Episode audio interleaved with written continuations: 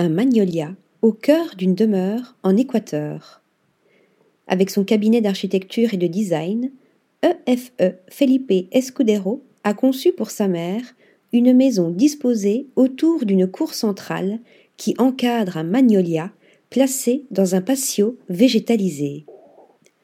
Concevoir une maison pour une mère n'est pas seulement un acte de design, c'est aussi un acte d'amour. C'est par ces mots que l'architecte équatorien nous invite à pénétrer à l'intérieur de cette résidence moderniste de 700 mètres carrés.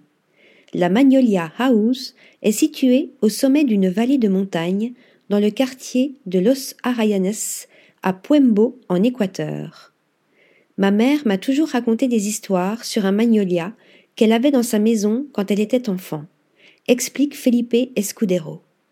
Cette conception architecturale minimaliste s'organise ainsi autour d'une cour au cœur de laquelle s'épanouit ce magnifique arbre à fleurs, délicatement posé sur le sol comme un vaisseau spatial qui a atterri. La structure de la demeure est surmontée d'une dalle de béton plate avec de grandes portées et des porte-à-faux. Les façades en verre et le balcon couvert effacent les frontières entre intérieur et extérieur, laissant filtrer la lumière naturelle et l'air dans les espaces. L'autre particularité de la maison est de présenter en son sein la première collection de mobilier naturaliste du cabinet EFE. E. Entre nature, artisanat et technologie. La Magnolia House offre ainsi une vue à 360 degrés sur le paysage environnant. L'entrée spacieuse fait face à la cour, avec les chambres et les salles de bain à chaque extrémité.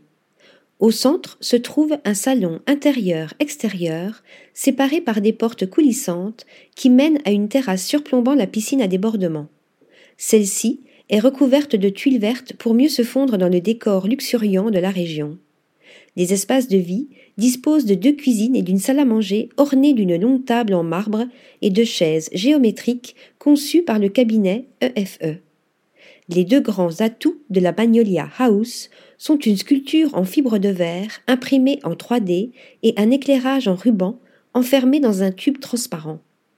L'artisanat se lie ainsi à la technologie pour mieux mouler les matériaux de manière innovante, afin de produire des effets qui changent en fonction de la lumière et du point de vue de l'utilisateur. C'est beau une architecture qui prend l'apparence d'une sculpture, comme si elle était conçue avec grâce, précise Felipe Escudero, concluant Dans la construction d'un bâtiment, il y a toujours une composante sociale à considérer. Je pense que nous avons aussi besoin de fantaisie et de rêve pour mieux vivre. Article rédigé par Nathalie Dassa.